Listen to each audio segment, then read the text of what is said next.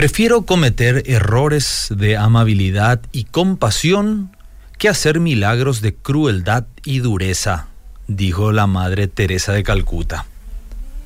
Los grandes maestros saben que las palabras son solamente una de las muchas herramientas que tienen a su alcance.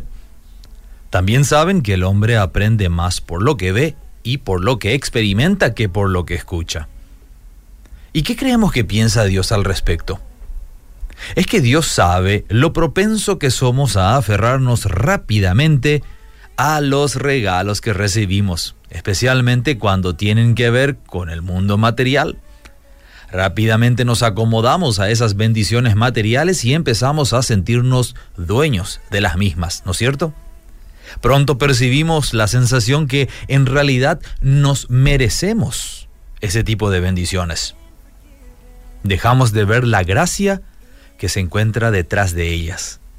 Y como gracia no corresponde el mérito. Por esa misma razón, cuando se dejan de recibir esas bendiciones materiales, pasa lo opuesto con nosotros. Nos lamentamos, nos quejamos a Dios, en ocasiones hasta se lo reclamamos. Pero estas actitudes nuestras dejan al descubierto nuestro egoísmo.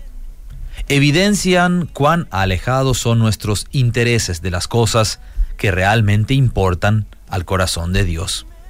Nos preocupamos principalmente por aquello que contribuye a nuestro bienestar. Eso se ve reflejado en nuestra vida de oración incluso.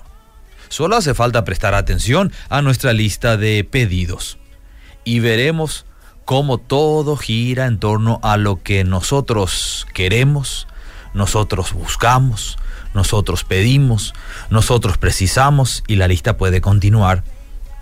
Tenemos que entender que los bienes materiales son todos transitorios, motivo de gozo cuando los tenemos, pero no deberían ser motivo de lamento cuando no estén.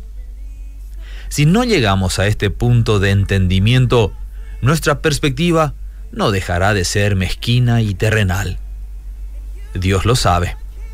Necesitamos percibir el corazón de Dios en todo esto. Él siempre expresa su interés en los demás.